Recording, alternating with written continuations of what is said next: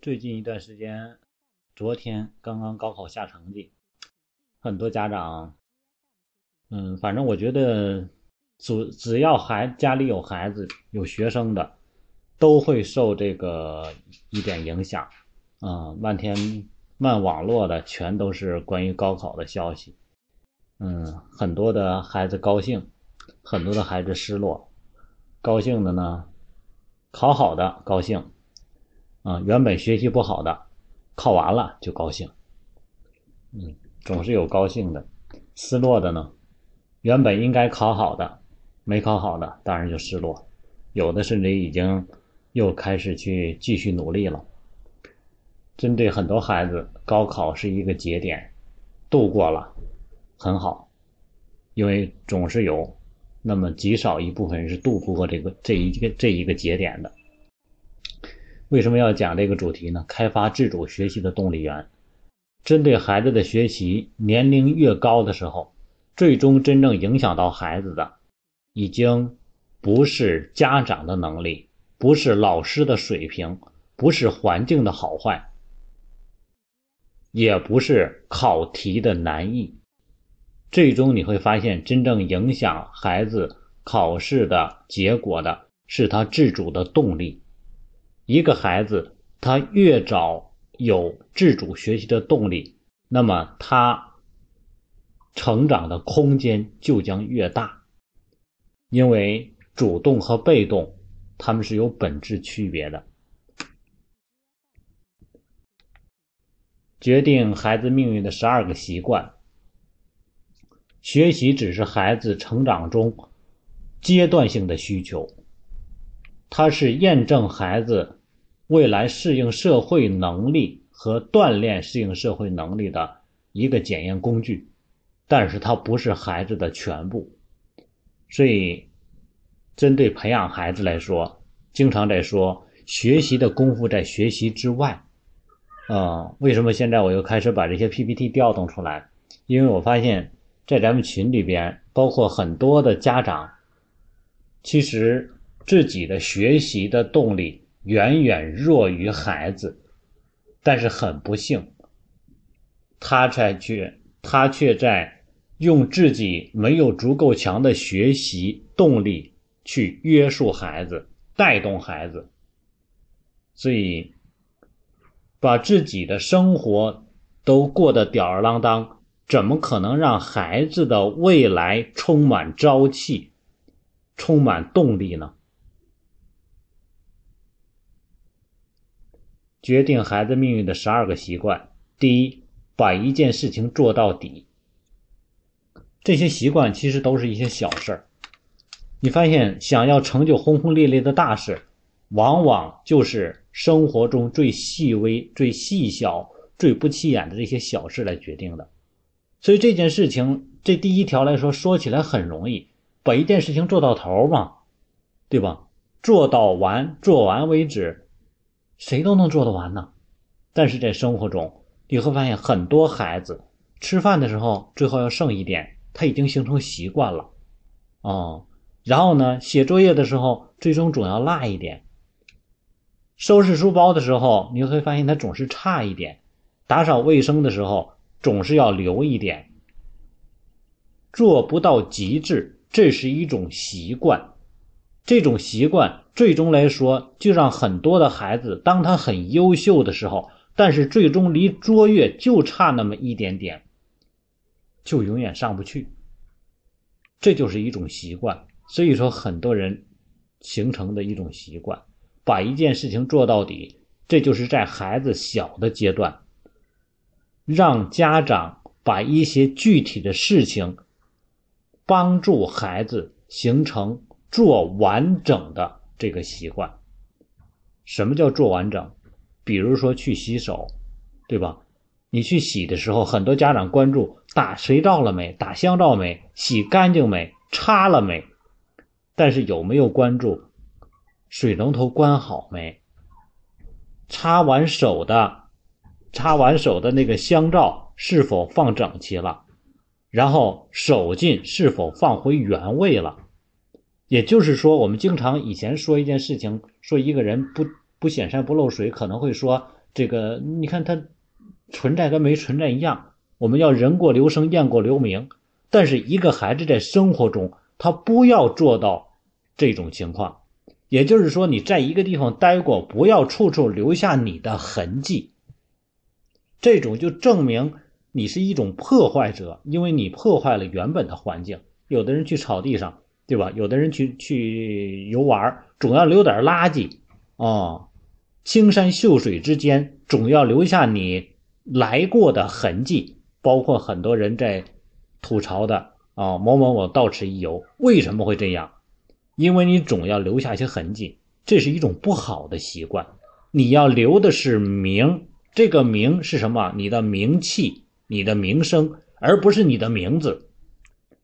所以你要留的是什么？是别人传送你的东西。哎，你看那个人啊，来过做过之后，让这个地方更美好了。这是你留的名气名声，而不是你的。骂名，或者说你留下的这种痕迹，这种是一种损害。所以说，把一件事情做到底，就是你要把这个事情做到好。好，什么是好？所以这就是家长通过生活中的一些小事、一些细事，让孩子意识到什么样的情况算是做到底。啊，就是你曾经来过，但是别人感觉不到。在这个环境中，因为你曾经来过，产生不好的变化，你要让它变得更好。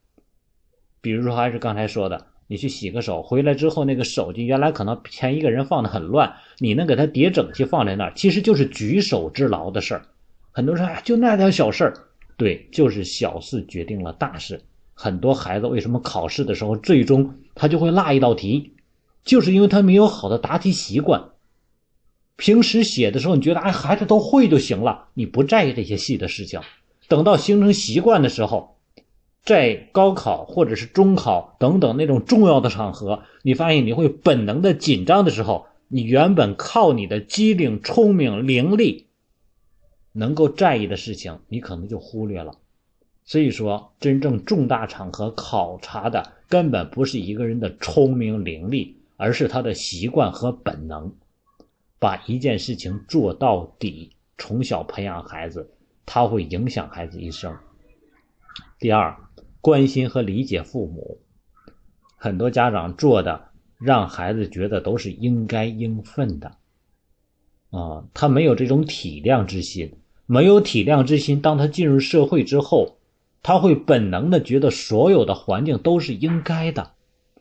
我学习好是应该的，老师照顾好我是应该的，老师对我在意关心是应该的。如果这么多都是应该的，那么就是白眼狼，他会让所有跟他接触的人的人心冷心寒。那么谁会，对吧？没事总拿自己的热脸去碰别人的冷屁股呢？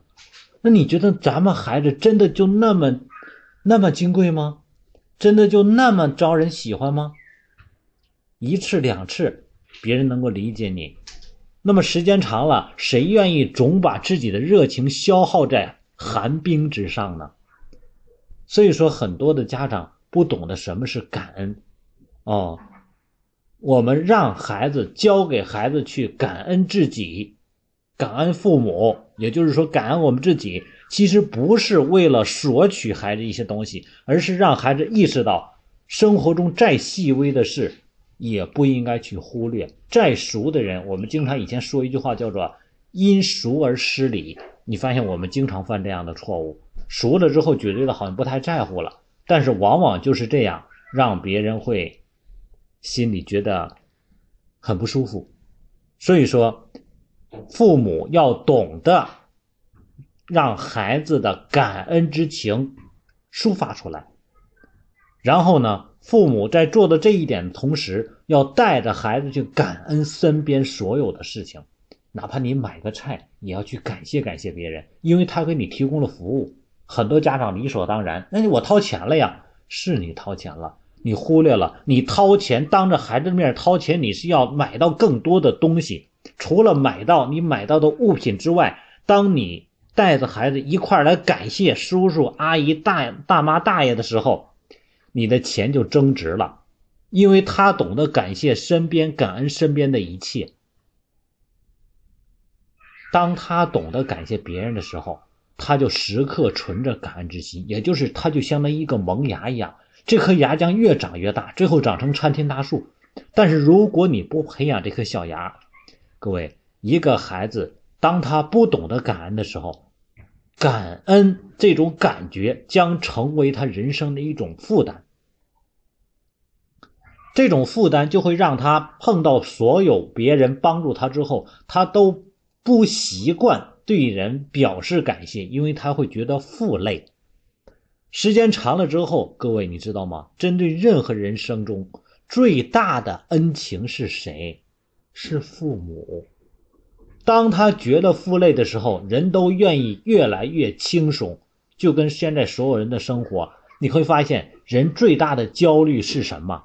就是今天的生活方式，今天的生活状态，或者叫生活水平，很怕失去，这是人最大的焦虑根焦虑根源。为什么以前的人没有这么多焦虑？因为本身就一无所有啊，对吧？本身我的生活状态就是家里也没啥存款，也不怕小偷来啊。我单位本身来说，现在我干的这么这么这么这么付出，对吧？单位缺了我不行，但是现在呢？各位，离了你之后，马上就有更优秀的人顶到你的位置，所以说你才会焦虑，是因为你自己没有更成的、更重的成就感或者存在感，所以你更担心眼前的失去嘛。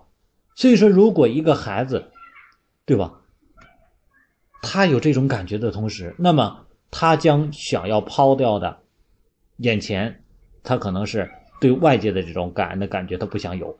时间长了之后呢？他发现最大的负累是什么？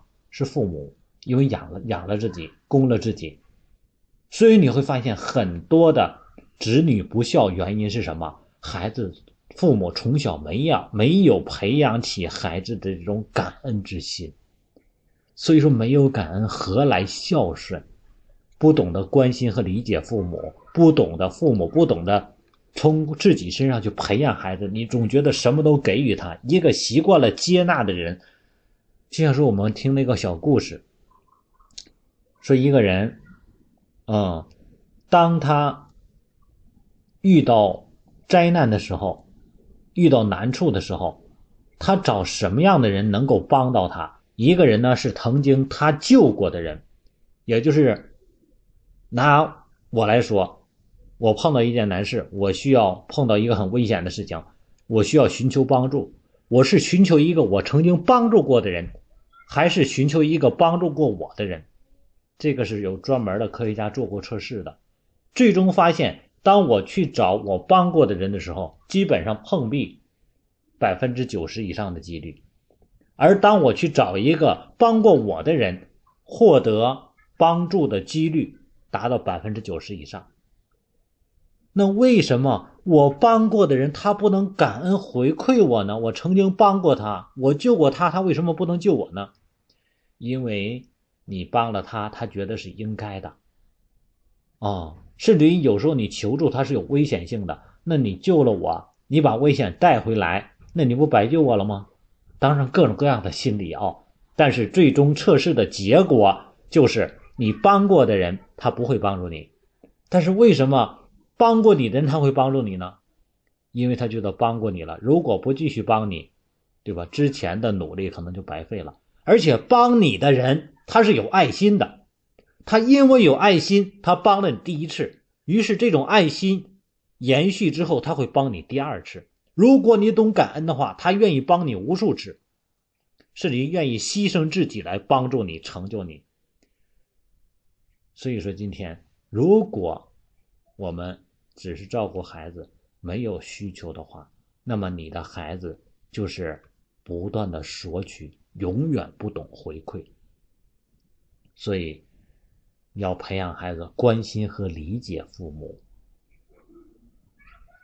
有的家长经常带孩子说：“哎，我们孩子现在小了，不懂事儿。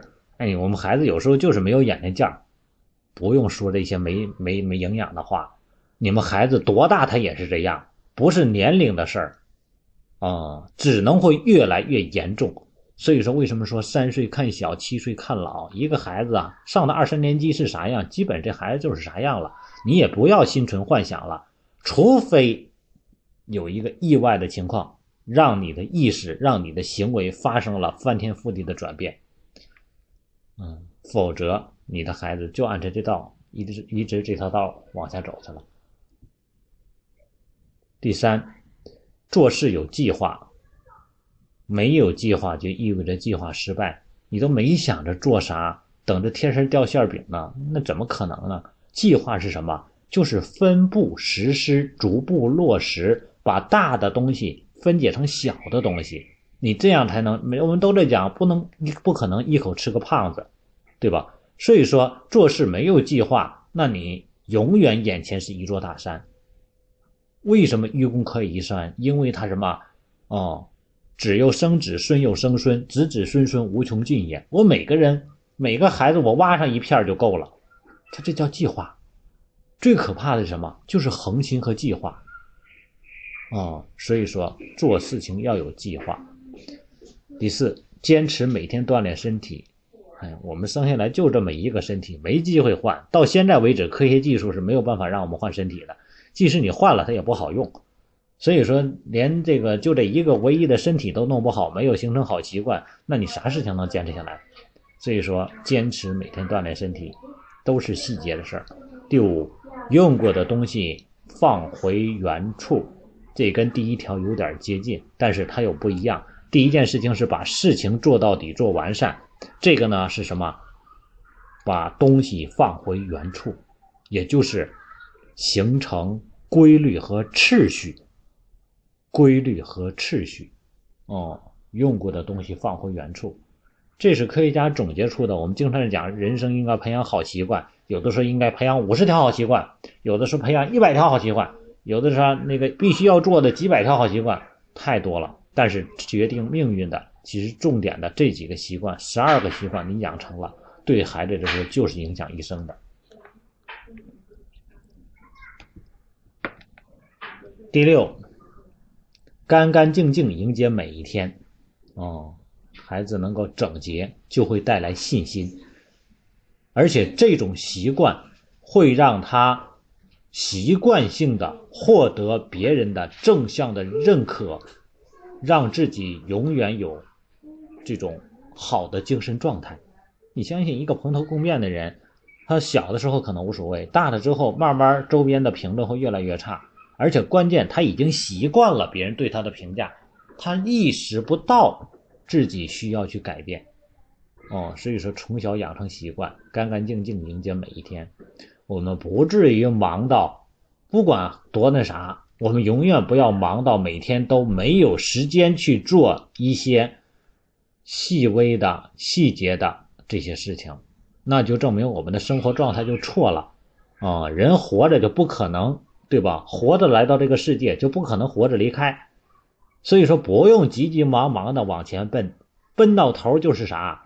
哦，奔到头就是个死嘛。所以说着急往前奔啥？慢慢享受享受生活。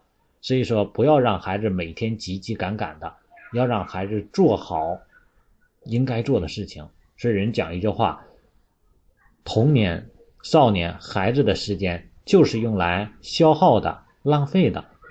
你让孩子享受享受生活，不要每天急急忙忙的。嗯，该急的时候急起来，该慢的时候让孩子静下来。第七，耐心听他人说话。很多孩子之所以听不进别人说话，是因为家长不能听他说话。所以说，孩子总是没有机会表达，于是总要抢着表达。如何让孩子能耐心听他人说话？那就是家长要学会耐心听孩子说话，给孩子表达的机会。第八，自己的事情自己做，家长代劳的已经足够多了，把孩子的事情还给孩子。我们培养孩子的过程，就是让孩子能够逐渐独立成人，不用说成才，先让孩子成人，成人之后。他才有可能，对吧？依据自己的能力成自己的才。他连自己是谁都不知道，他怎么可能成才？所以，让孩子先要学会能够自己生存下来，自己点事情自己能做了，啊，穿个衣服啊，洗个脸呐，自己对吧？自己懂得怎么搭配呀，自己懂得吃什么东西啊，什么时候吃饱啊，怎么喝水呀，等等这些，这都是自己的事儿啊。大一点就是孩子自己喜欢选择什么样的衣服啊，然后呢，出行的时候怎么安排时间呐，作业怎么去写呀，等等这些事情，这都是他的事儿。如果说我们家长陪着孩子或者替孩子成长一遍，那要孩子干啥呀？你就直接自己重新成长就得了嘛，是不是这样的？所以说，孩子需要什么？在历练中，在失败中，在挫折中去获得人生的体验。这种体验直接完善了孩子的性格，完善了孩子的人格，完善了孩子的思维系统。因为有些事情做不到，他才能正确的认知自己，他才知道这个世界不是一帆风顺的。自己的爸爸妈妈也不是超人，不可能给予他世界所有他需要的东西，要靠自己去争取。于是他则不会因为一点挫折而去放弃，不会因为一点难处而选择逃避。他才有这种挑战意识，他才有好奇心，他才有尝试心，他才有，对吧？懂得尊重别人、融入环境、努力、吃苦等等这样的一些意识。全都前提就是自己的事情他自己来去做，他才有各种各样的体验。第九，微笑待人，不管我们的生活碰到什么样的问题啊，我们要知道这些问题是我们自己的，没有任何人欠我们的。所以说，作为父母来说，你看一看我们自己，照照镜子，是不是每天愁眉不展？如果是，那么你说你孩子他每天对着一个愁眉苦脸的爹、愁眉苦脸的妈，这样一面镜子，他能照出阳光灿烂的孩子吗？那不可能。哦，所以说父母先学会微笑待人，孩子自然也会学会微笑待人。在这个世界上，永远不可能一帆风顺的事情，永远不可能有。凡事都顺心如意的，万事如意，那是什么？那是过年的说的吉祥话，没有这样的事情。那你说有没有说一辈子都快快乐乐的人？有，为什么？是因为他把所有痛苦的事情全都遗忘了，或者放下了。所以说，人经常说那句话叫做“饶恕别人就是放过自己”。当你宽恕了别人的时候，其实你是。让自己获得快乐的，所以很多人经常带着各种各样的抱怨、愤懑等等不满的情绪。你把这些表情写在脸上，你对谁不满呢？当你对任何人不满的时候，你首先要知道你自己获得的就不是快乐。所以说，微笑待人其实是给自己快乐的人生。第十，说了就一定要努力去做，哦，这就是诚信了。我们要不然不说，说了要努力去做。那你说有没有说我做了就一定能做成？那是不见得的事儿。这个东西谋事在人，成事在天。但是你努力的状态会让你觉得我不后悔。所以说，曾经有牧师去采访所有临终的人的时候，几百个人统计下来之后，问他们说：“你最后悔的是什么？”所有人临终之前都在说的事情，没有一个人说我做了哪个事情做错了后悔。都是在说什么？我曾经有一个事情我没有做，我很后悔，因为后来再也没有机会去做了。所以说，人一生活过来之后，真正后悔的不是你做过什么、错过什么，而是做错了什么，而是说你错失了什么机会。所以说，我们今天说了之后，你的努力是让你最终获得心理这种安慰状态的。最重要的因素，而不是结果。其实很多人做事情根本不是结果影响了我们的人生状态，而是你的这种努力的状态。嗯，所以说说了就一定要努力去做，兑现自己的承诺。十一，认真写字。嗯，这个是好习惯中非常重要的一点。嗯，到现在可以说我，就我自己。从小就没好好练字儿，到现在这字儿也拿不出手。我觉得有过这种体验的人真的是有可能写好字的人没有什么感觉，但是当你没有这种正向习惯的时候，你会发现永远是你的一个缺憾，永远是你的一个缺憾。所以说，让孩子从小获得自信，在于方方面面的细节，让孩子认真写字，这是脸面。第十二，在错误中，我就在想这这这认真写字这一点。如果我小时候练字练得很好的话，有可能我现在会是一个优秀的语文老师。啊，到现在很多的我去参加很多的培训的时候，所有的这些专业语文老师，包括那些教研组的人都在说，说你要不教语文。你不教孩子们作文啊，你真是太亏了啊！所有的人都在说这样的，都说你绝对适合，你是你是太具备这种语文的天赋了，你应该教孩子们语文，但是我就不能教，为什么？因为基础素质不行哦，就我这手字写出来之后误误人子弟，所以说我只能教家长。嗯，十二，在错误中反思自己。在错误中反思自己，让孩子有机会纠正自己，自己反思。你说反思是成功之母，哦，不是失败是成功之母。你光失败了，然后就一屁股坐在那儿了，那是不行的。所以需要反思，啊，这个反思在什么？家长可以跟着孩子一块儿来最早，哦，但是后来慢慢要让孩子学会自我调整，在错误中反思自己。十二个。让人生获得更好成绩的成就的好习惯。影响孩子学习的因素，第一，学习环境不够好。当一个人的学习环境受影响的时候，我们不得不说，孩子就是孩子。最初的时候是需要环境的。为什么要孟母三迁？为什么现在中国来说，我们经常在说给孩子独立的，如果条件具备，相对。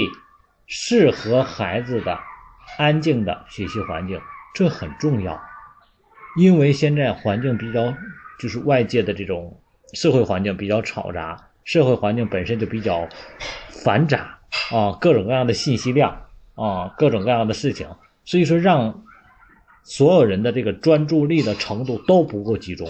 各位家长想一想，就包括现在大家都在听我的讲座。那你想一想，你现在是不是全部的心思都在用在我讲座上？你手头有没有做别的事情？因为大家都在听网络讲座，大家想想是不是？你们手头有没有做别的事情？没有做的，打一个一，我看一下。就专门专心在听讲座，没想别的，手里也没做别的东西，就在专心听讲座的，打一个一，我看看。啊，一个。算独一无二吗？我特别能理解，因为我现在如果把麦打开的话，肯定各种嘈杂的声音全都有了，各种嘈杂的声音全都有了啊！我也挺能理解的，因为大家都是既听了，没有耽误这个，同时也没耽误那个啊，俩都不误，其实俩都不耽误，就是什么都做不好啊，什么都做不好，所以学习环境。会影响没有成熟的孩子的这种思维，哦，大人都经不住诱惑，工作的时候一会儿还要看一看手机，一会儿要翻一翻朋友圈，何况孩子呢？那他的精力经常分散的时候，你说这，你说他的学习效率能高了吗？所以说，给孩子在适当的阶段提供好的学习环境很重要。旁边稀里哗啦打麻将，二饼三条那块孩子能写作业，他能专心得了吗？所以说，再者一个就是提示我们，在孩子学习的时候不要经常打扰孩子，渴不渴？这是老人经常做的事情。嗯，吃点苹果不？哎，你问他干啥？你让他稳稳当当写吧。哦，所以说，如果你家里老人是这样，那你就父母要自我检讨一下，你别要不要去说父母了。不要说老人，那不是老人的错。你要检讨你如何能够去看护好孩子，而不要把他交给父母了。所以说，学习环境。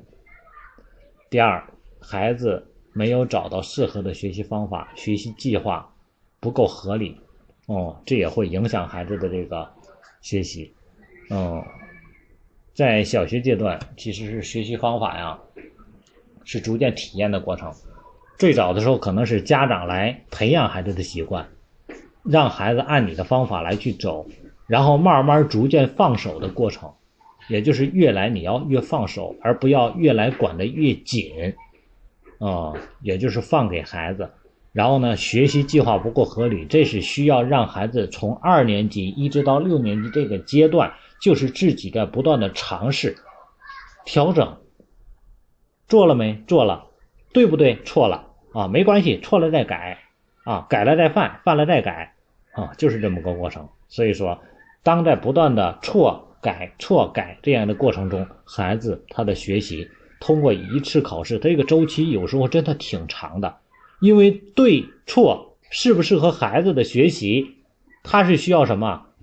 通过一个学期三四个月、两三个月的学习到期中考试才能验证出来的，有很多家长就等不了。你等不了，那你就放不了手，孩子永远不可能独立学习，哦，所以说你要适度的去放手，让孩子去体验，给孩子一些空间。学习动力不足，第三点，学习动力不足，学习动力不足是什么？他不知道为啥学，啊，每天都吃饱喝足，人说你都。给生给孩子弄的啥都不寻思了，那你说他还有什么动力了？他觉得都没有意思了。然后有的家长全都家长来管，那孩子就是学习好了，他也是家长的功劳啊，他学的还有啥意思了？所以说，想要知道学习动力，大家可以再回来翻以前我录音的有一个人生的十五大欲望，调动孩子的生存动力的十五大欲望，十五种欲望很多了。任何一种都足以增加孩子的学习动力。第四，年龄问题，时间概念不够强啊，这就是年龄的事儿。各位，咱家长有时候年那个时间概念也不是很强啊，所以说孩子终归还是孩子，有一些的情况啊是孩子年龄阶段决定的，所以说有的家长就有点拔苗助长，对吧？非常着急，你这着急的不是时候。有一些是什么？眼前阶段该具备的，为什么要让家长学习？因为你分不清楚这个问题的状况的成因，最终就极容易吃错药。哦，你吃错药，最后啥问题？反正肯定是病治不好，而且可能会出现更严重的问题。这就是现在人说，为什么说教育是一个很科学的事儿，但是很多家长却把它做成了拍脑门子的事儿。这就是一种错误，所以是家长需要去学习解决方案。第一种就是创造良好的学习环境，啊，改变原来的环境，尽量去避免干扰。孩子要写作业，你都要别稀里哗啦看电视了。第二，帮助孩子制定合理的学习计划，找到适合自己的学习计划与方法。一二年级时候辅助孩子做，二三年级时候慢慢放手，四五年级的时候，对吧？就让孩子自己来去做了。啊，那你说他会掉下去点儿，哦，那你看你就适当的帮助，然后呢，逐渐去放手嘛，你不可能一下全都放下，但是你要不放还不行，所以这个度是很重要的。第四，嗯，如果说针对我讲过这些的内容，大家回去不去尝试不去做，就像说我我我也挺奇怪，我我个人在网络上啊，因为我这个网络在我来说永远不是最主体的事情，所以说今天呢，我们这个因为马上假期要开这个。呃，我个人的这个大脑开发系列的课程的这个班儿，然后今天嗯，突然心血来潮，在往朋友圈转发了一条消息，就是那个一个内容，关于那个我们的课程的介绍的，然后我就是给那个很多我的朋友圈的人发消息，我说帮我转发，哎呀，真的是大家很给力，很多人都在转发，转发了之后，我发现没有几个人回馈，我觉得很奇怪，然后呢？包括我之前我发的有一些关于课程介绍的，我们的说明会的那个录音，还好几百个人听，然后听完之后点赞的也很多，很多人还转发，还自发的转发，但是没有一个反馈的。我就琢磨，你听完之后这玩意就有用了吗？难道学了习了就代表着你都会了吗？你没有用它能有用吗？你不用它能有用吗？那是没有用的。所以我讲的课程，尤其这些课程的网络课程。很多我只能是在理论的角度来去讲，因为我尽量去增加一些实例，啊，细化的去讲。但是一个孩子一个状况，所以说，如果您听了有些东西你不知道怎么用，你倒是问我呀，啊，你不问那好，就证明啊，你你听懂了或者你会用了，嗯，所以说有的这个度为啥没有办法详细的讲？因为不同的孩子、不同的家长，他状况不一样，没有办法去细讲。针对一个脾气急的家长，对吧？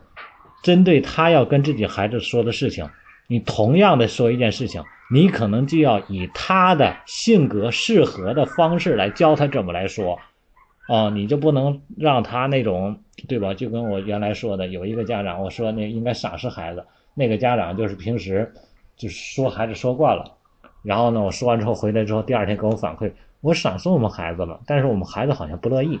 嗯，然后那天说考试回来之后成绩考的，我说哎呀行啊，初中的孩子成绩考的不错呀，赶上你小学六年级、五年级那阵的水平了。他孩子转身摔门就直接进屋了，没再搭理他。他说你看我赏识他了，他他咋这样呢？哎呀，我说你这都反讽了，孩子听着能舒服吗？他已经习惯了这种语气，你知道吗？所以虽然他说的是表扬。你看，我说他已经赶到小学那种水平了，因为小学小学时候他学习成绩很好，我是在表扬他，他为什么这种态度呢？哎呀，我说我听了之后心里也不舒服。所以说，你发现他用的什么？因为他的态度、他的方式、他用的这种语言，那孩子听了之后就立马味儿就变了嘛。所以说，同样的内容，你需要用适合自己的方式来去讲。第三，提高学习兴趣，增强学习动力。啊，其实让孩子在学习中不断的获得成就感，这是最大的学习动力。也就是孩子能够胜任哪些东西，你去发现，并且去关注。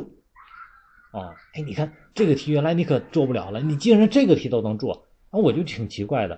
我们孩子昨天他们那个在那个同学那个群里边，好多人都讨论那个什么奥数题，有一个二年级竟然就有奥数题了。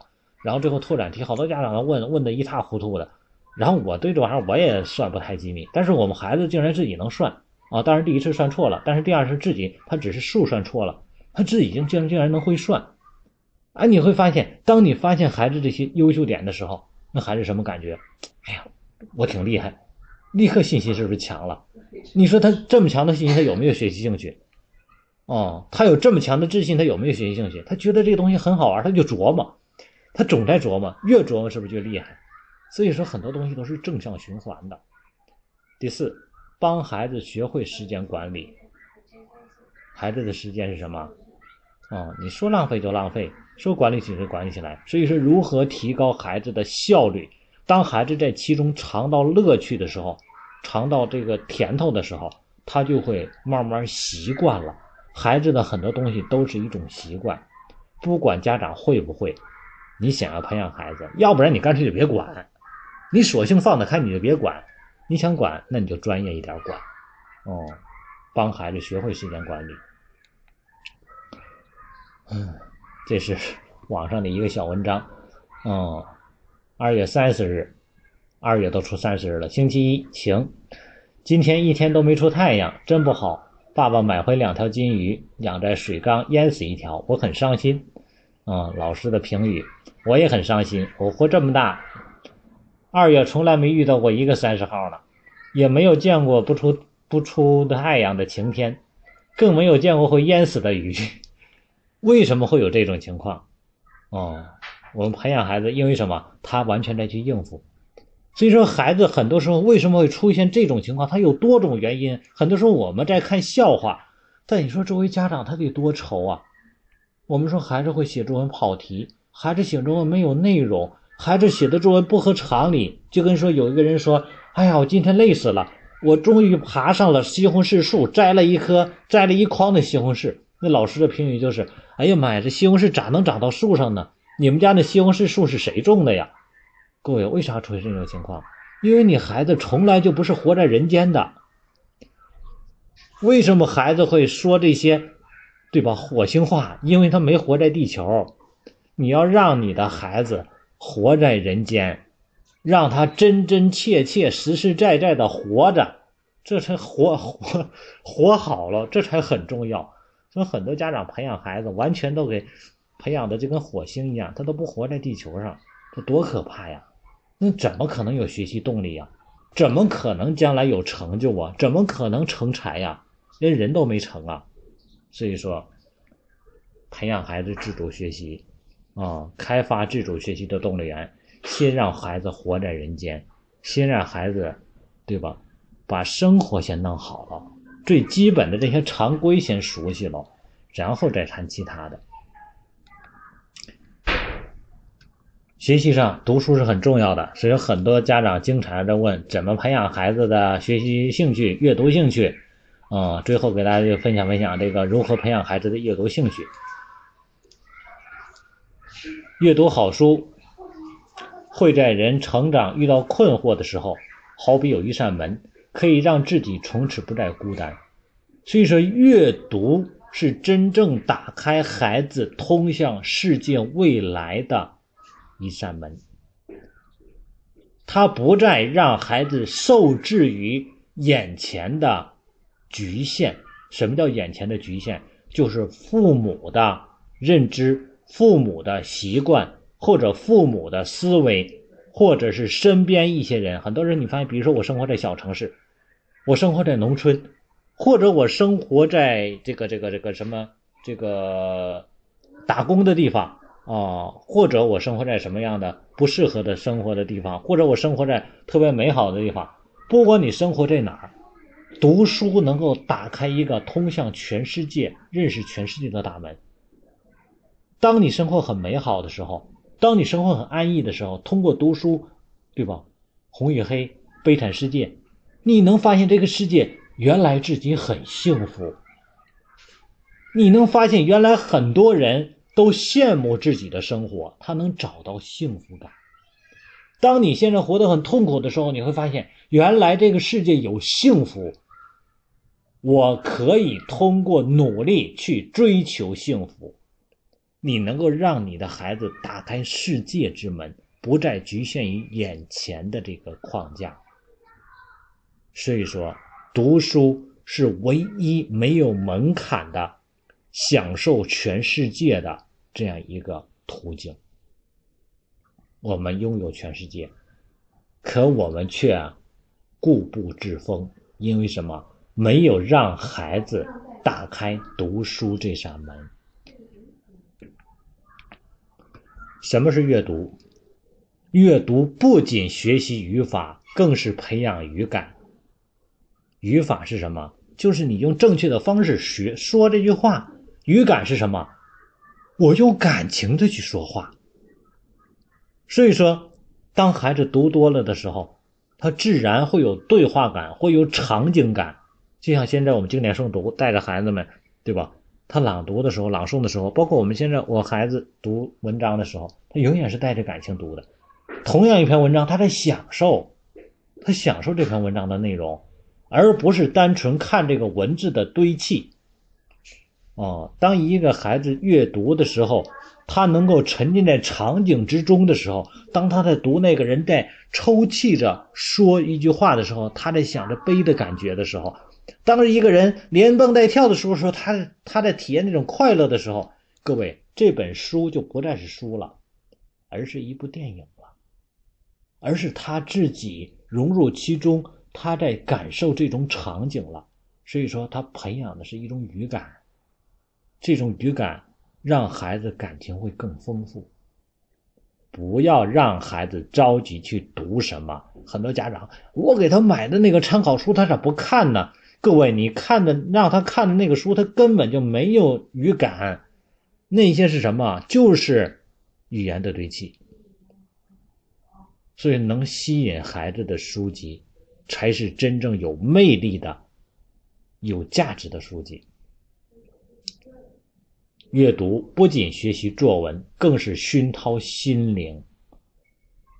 哦，很多家长为了孩子能够写好作文而去阅读，太功利了。这样的家长太短视了。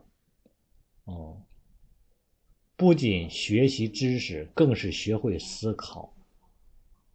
所以说，读书不是为了让孩子考好成绩，而是说让孩子懂得如何去思考。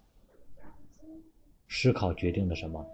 决定了孩子的眼界，决定孩子的志向，决定孩子的未来，决定孩子处事的能力，决定孩子的睿智。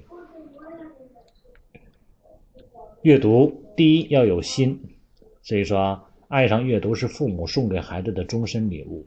哦，所以说父母来说，你不要问我了。很多时候经常问我，你说我不回答又不好，哦，你说我回答吧。你说你作为父母来说，你不在孩子喜欢阅读上用点心思，你总在问别人怎么让孩子爱上阅读的。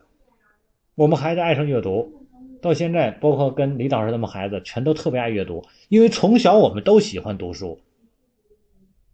在我们孩子上小学之前，他读过的书都上百本了，订各种各样的杂志，包括幼儿翻的那个，现在叫绘本，以前也不知道叫啥，反正那些书，那些绘本类的书，我们说一篇一本书很厚的一本书，就十来页，因为幼儿的那个书特别厚。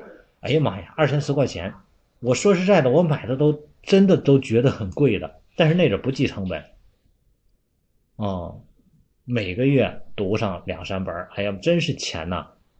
哦，现在很多家长觉得买一本书十来块钱、二十块钱很贵是吧？我买那一本书跟现在的书一样的厚，但是就十来页、二十页，十来页、二十页，里边的字儿都不超过二十个字儿，然后就要二三十块钱，还没有打折，就那么读过来了，然后每天晚上。我现在都在怀疑，我当时忍那么大的耐心，每天晚上陪孩子亲子阅读，给孩子读书，整整读了三年。我自己看我的，看完孩子每天睡觉之前想读，我就给他去读。然后经常的问题不是说我给他读，而是他经常让我几天就要读，总读那一个文章，啊，让我读哪个我就读哪个，几乎是有求必应，就这么走过来的。那你问我，你说怎么让孩子爱上阅读？那你在孩子爱阅读上，你费过心思吗？你用过心吗？你想一想，你孩子爱读什么，对吧？你满足过他吗？其实家长要有心，你真正知道这个东西很重要的时候，你真正认为它很重要的时候，你自然就会去做了。所以说，很多家长之所以做不到一件事情，不是没有方法，而是没有需求。你不认为需要这么去做，所以我们经常在说，有个人经常说：“哎呀，你看没钱，天天哭穷。哎呀，没钱啊，请客吃饭没钱，咱们出去玩去没钱，嗯，天天没钱。那天走路啪摔跟头，把腿摔折了，直接拿两万块钱上医院去了。为什么？因为他知道很重要。这点再说没钱，腿就完了，弄不好命都完了。”所以说，家长，你想一想，阅读对你孩子的是重要到什么程度，影响他的一生。那么今天针对阅读来说，你真的需要花几万、几十万或者是几千块钱吗？好像不需要。他需要什么？用心思。那你为啥不用心思？是因为你不认为重要。所以你不认为重要，那你能做到吗？做不到。所以说，阅读要有心。第二就是自己爱，你自己先得爱看。父母先是一个真正热爱阅读的人。嗯，我就说，如果你真是父母，从来没有这个好习惯，就证明你这辈子都没发现阅读对你有啥益处。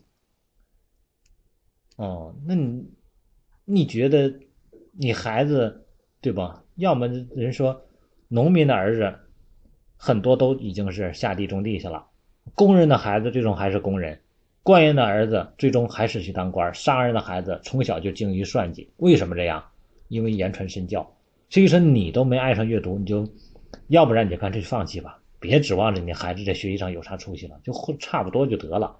你就不要那么逼着孩子，最后你说弄得你也不高兴，然后孩子还挺痛苦，那何必呢？如果你真有心是想要那样，那你就自己先脱胎换骨，你就装。你也得装上这三四年，每天拿本书来看，看不进去，看不进去，对吧？你就心里数羊也行，反正你要去看，你看看的，你就能发现书中真有黄金屋。哦，有没有颜如玉这你自己的事儿了。你再找个颜如玉出来，这就出事儿了。所以说，你发现里边真的是有内容，尤其当你用心看完一本书，再看一遍的时候，你会发现对你的价值是很大的。但是选书一定要选经典的书，哦，没事看看名著类的或者是经典类的书，不要看乱七八糟的书。实在看不下去，看点小说也比不看书要强。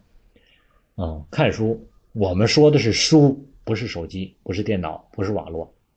书就是拿纸做的，上边印着字的东西，这叫书，哦。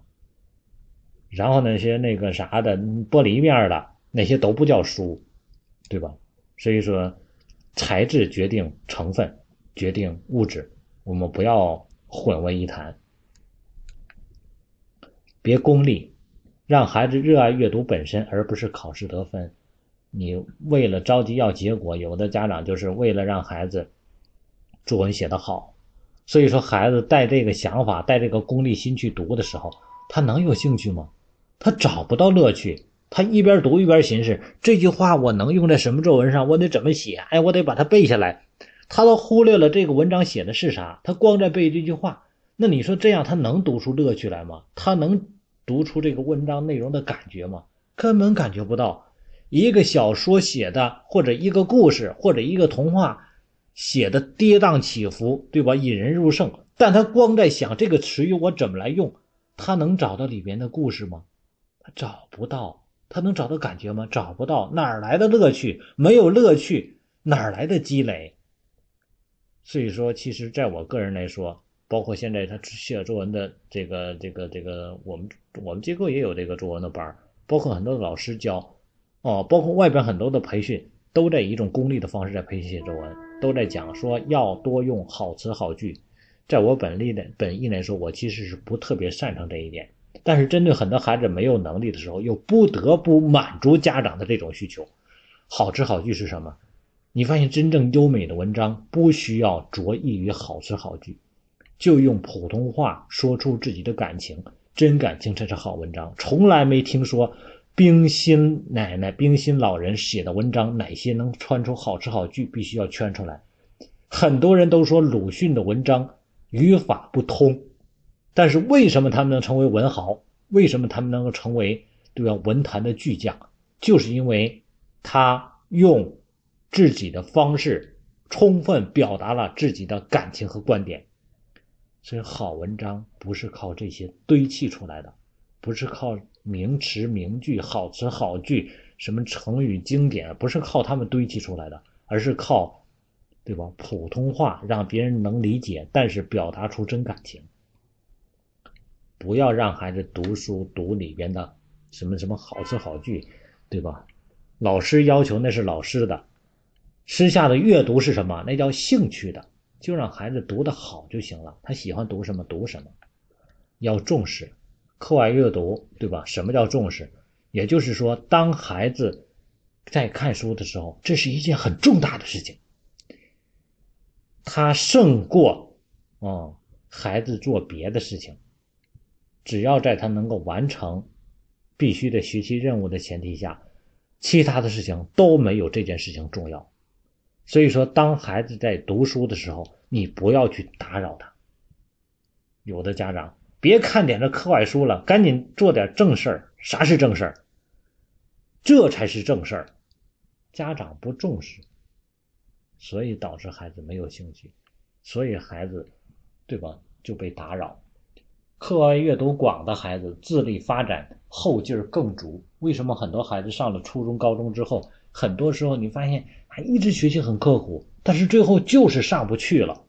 为什么？因为他之前积累的面太窄了，这个面儿是永远没有办法通过努力能改变得了的。他是需要什么宽度积累？你再勤奋，对吧？一个刻苦学习的孩子，他的知识面不见得是宽的，但是之前有好习惯的孩子，他的灵活度是很强的，知识面就很宽。第五就是舍得买，哦。那书啊，你要说买多了，这玩意儿真挺贵的。现在这书真是消费是挺大的。每次我去买的时候，啊，一买的话都是几百块钱的，这玩意儿真是挺贵。但是呢，相对孩子的教育投入来说，永远它是比重相对最低的。然后你买上几套之后，你会发现还一个最大的好处，当买完之后这个书啊，这应该也不能叫好处，应该叫也叫坏处。但是很多东西既是坏处就是好处，嗯，一本书你买回来之后基本上就一文不值了。这是如果你按它的这个本身来说，因为一本书，比如说你五十块钱买的一套书啊，你转身卖给收费里呢，可能就卖五毛钱。所以说它的价值在哪儿了？在它放到了孩子脑子里，这五十块钱已经。加倍放到了孩子的脑子里，然后这个书你可以怎么样跟别人去交换？你跟别人交换的时候，他还是五十块钱，对吧？你可以跟别人换好书看，因为你的也是最好的，别人也是最好的，交换来看能够增值。所以说，当一本书在贬值的时候，它最大的价值就在于它贬值了，因为它不值了嘛，已经看过了，所以你可以拿它去跟别人换了，你不会很很很可惜。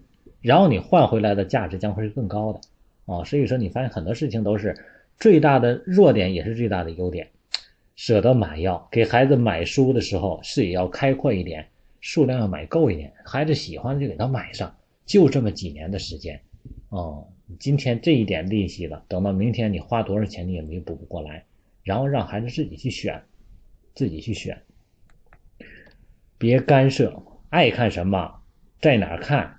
啊，看快看慢都别管，没事带孩子去逛逛逛书店，我就觉得那种环境啊，真的是挺好的。有的时候坐在地上就看啊，我们孩子挑书的，我陪陪他去挑书的时候，真的，我觉得我我就是再急，当孩子在看书的时候，我们之前当然要约定好一个时间，比如中午要回家吃饭到几点，但是我再急，我就都要去等。他就坐在那儿看，然后挑书，他他他他放不下，舍不得，哪个他都想看，没关系，想看哪个看哪个，看完之后再拿买一本再拿回去，对吧？在这些方面，你要适当的去纵容孩子，教惯孩子。自己家孩子为啥你不应该教一教？但是教在哪方面来教？你教惯错了，孩子就完了，就毁了；教惯对了，孩子就培养好了。啊，所以说在这一方面，在看书方面，你要适当的去教惯教惯孩子，这样孩子才知道这些方面是家长能够认可的，他才会在这方面去放纵。一个孩子在阅读习惯、学习习惯上得到放纵，他就会适意的增长。哦，各位，一个孩子能够疯狂的学习、疯狂的阅读，这种适意的增长，你觉得是好事是坏事？所以说，很多家长不懂。我们要去改变自己。第七，别急躁，别着急逼着孩子认字儿。我们孩子一直到小学，小学都上了一年级了啊，前半学期有时候还经常让我给他读呢，读就读呗，这有啥呀？啊，很多家长这你不应该认，这你不应该自己读了，着啥急呀？对吧？所以说别急着认字儿，不认识你就告诉他，你是一个字问好多遍了，问就问呗，你陪孩子能有几年呢？等你孩子上了初中，你想让他问他倒是他他不问你了，没那机会了。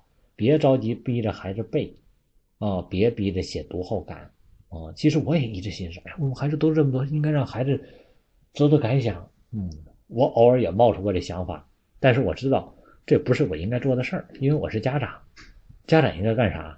啊，就陪着孩子在家快乐就行了，学习的事儿就交给老师去瞅吧。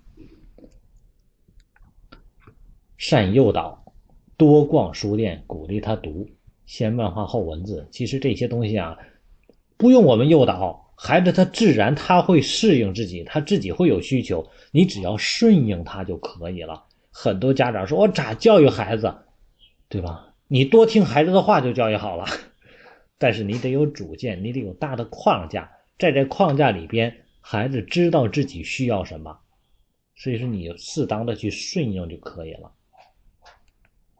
读经典，在读书的时候，尤其在小学阶段，当孩子开始读的时候，一定要适当的去引导。如果孩子在阅读上来说，他读了不好的书，就相当于毒药一样。在孩子最初的时候，我说的不好的书是指内容是负能量的书，而不是说形式。那啊我们孩子读漫画是不不好，漫画很好。现在几乎漫画全都是有益的，因为没内容无益的不会做成漫画，不会做成绘本，啊，反而是很多的事多的小说类的东西，哦，这些东西，如果你读了负能量的书，那么说对孩子是终身的影响，直接影响他的原始认知。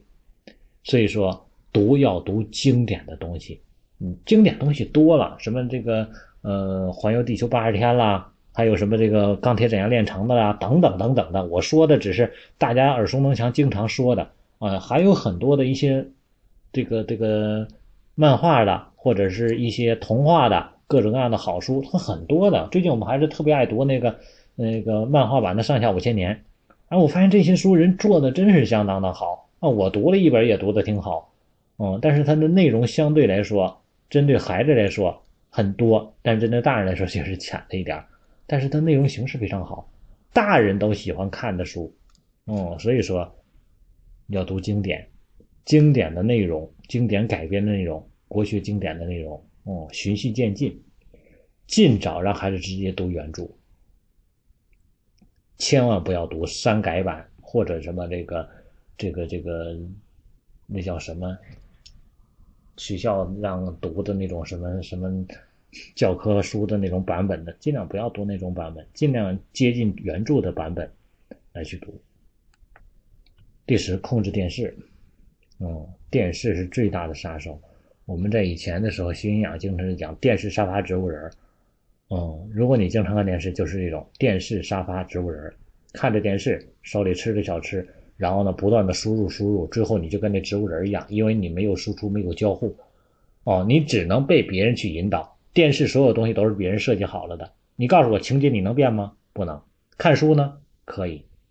电视是不可以的，因为它的情节最后所有的结局都是固化的，哦，所以说不要让孩子更多去看电视。没培养出阅读习惯之前，远离电视；培养出来之后，对吧？其实不需要电视。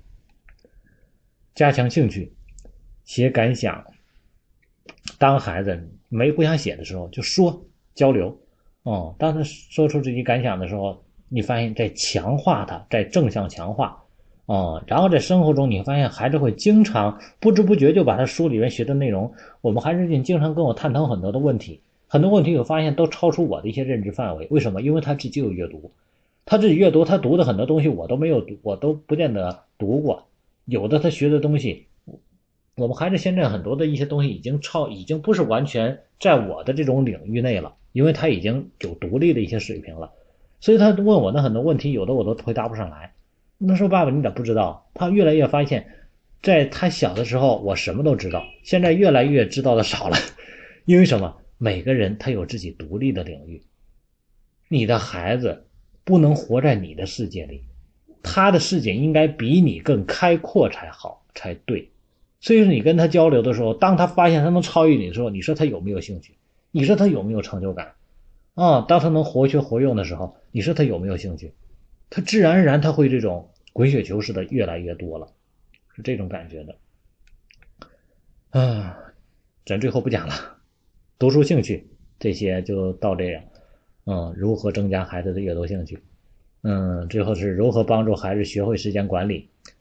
第一，家长要树立榜样；第二，帮助孩子制定时间计划；第三，提醒从提醒孩子遵守时间计划，到由孩子自主遵守时间计划，到最后慢慢自己来定立学习计划、时间计划。针对时间管理啊，是一个挺大的话题，以后有机会会给大家专门来去讲这个啊，提升孩子的自主学习这些。嗯，这个讲座呢，应该说是本身是，因为是一个多小时的讲座，咱们这个时间啊，确实讲的有点长了，放这个里边。但是想一想，在咱们这个群讲座里边，很多家长，嗯，热情在降低，所以说给大家讲一讲，让大家自己，希望大家能够互动起来吧。学习是一个持续的过程。行，咱们今天讲座就到这儿。嗯，大家有什么问题，然后结束之后可以发群。嗯，每天讲的课有书吗？没书，都在我脑袋里呢。我是想到哪儿讲到哪儿啊！我今天我跟那个我们军中心家长，我经常在说，我说平时我现在基本上啥也不想，脑袋里就是一片空白啊。你问我啥，你说出问题来，我才能想想想出来啥东西。包括他们的学校找我做讲座，说你把你的那个讲座，我写个写一个这个提纲稿啥出来。我说你想讲啥我就写啥。他说你没有讲过的，我说讲过的我都忘了。所以说我所有的内容讲过，从来没有重复的，因为没有固定的稿，因为时事、时间变化，包括环境的变化，所有东西都是以现实的为主，没有一个固定的东西。教育这个东西，永远不同的时间说不同的事儿。哦，永远是这样的。嗯，我说的东西都是基本上都是自己感触的东西、接触过的东西，包括生活中常用的东西。嗯，有什么问题大家就结束之后来交流吧。今天讲座就到就到这里。